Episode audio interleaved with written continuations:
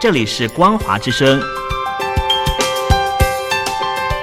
听众朋友，从现在开始，请您一起来关心最近发生的新闻事件。欢迎收听《光华随身听》。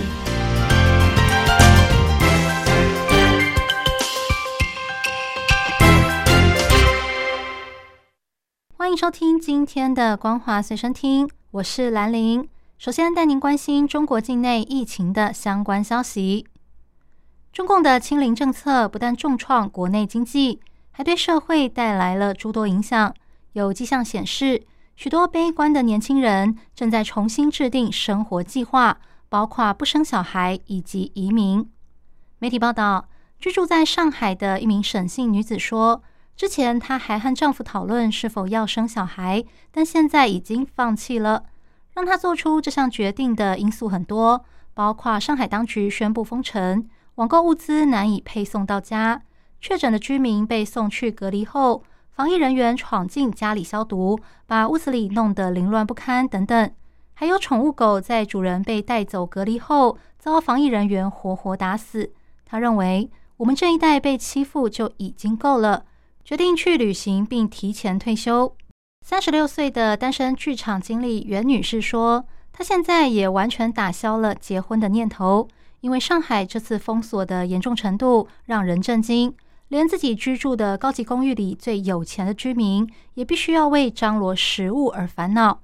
她正在重新考虑自己的职业和家庭计划，希望能存一笔钱投入低风险的投资产品，或是回老家开一间杂货店。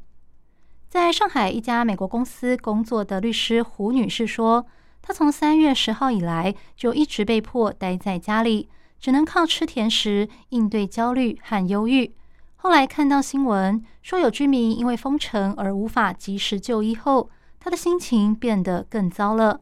胡女士的丈夫是美国公民，但胡女士自从二零一三年从纽约回到上海后，一直以为自己会在家乡过一辈子。但现在他正在考虑办理绿卡，申请美国的永久居留权。他说：“如果政府能把我们关三个月。”我不知道未来还会发生什么事。上海因为疫情封城，引发庞大民怨，还没等到完全解封，又面临了新的问题，也就是庞大的白蚁群来袭。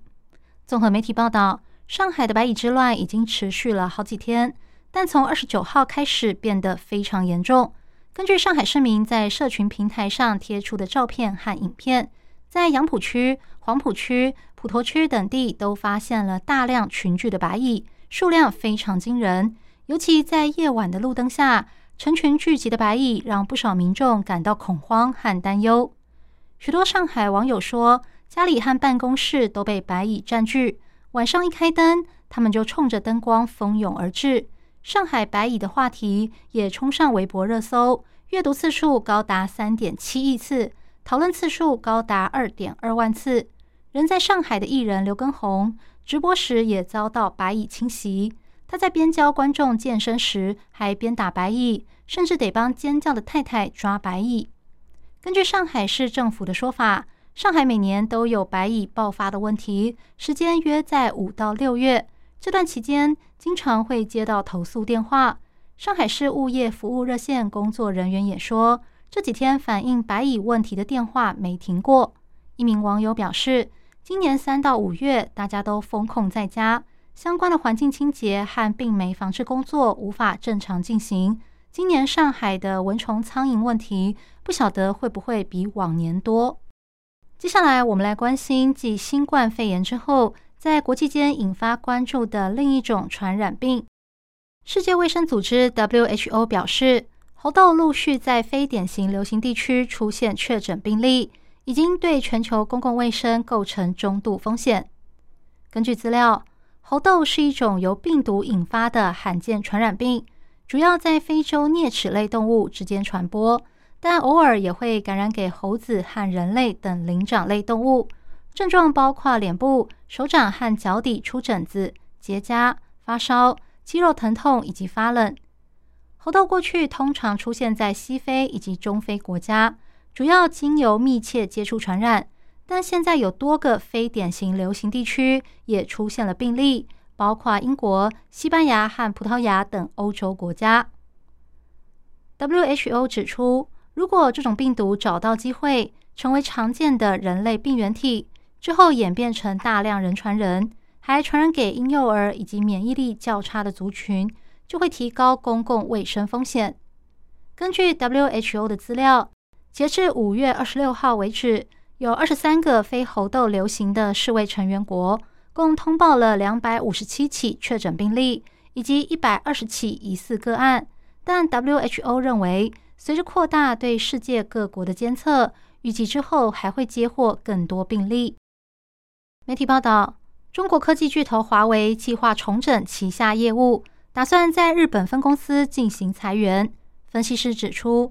由于受到美国制裁，华为有意暂时缩减原有的海外市场。一名华为日本分公司的职员表示，公司可能会重整业务，计划要求员工重新面试，当中牵涉到不同部门，以中低层职员为主，但不清楚裁员规模有多大。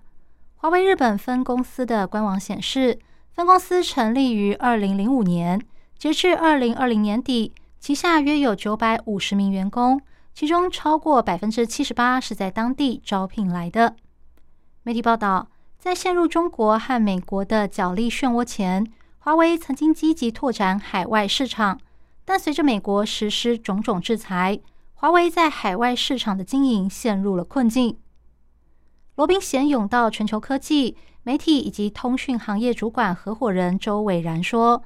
不少中国科技公司正面临中美矛盾、中国大陆防控政策、北京中央监管条例带来的压力，因此需要重新规划公司的发展路线和策略，当中也包括全球经营和成本控制等问题。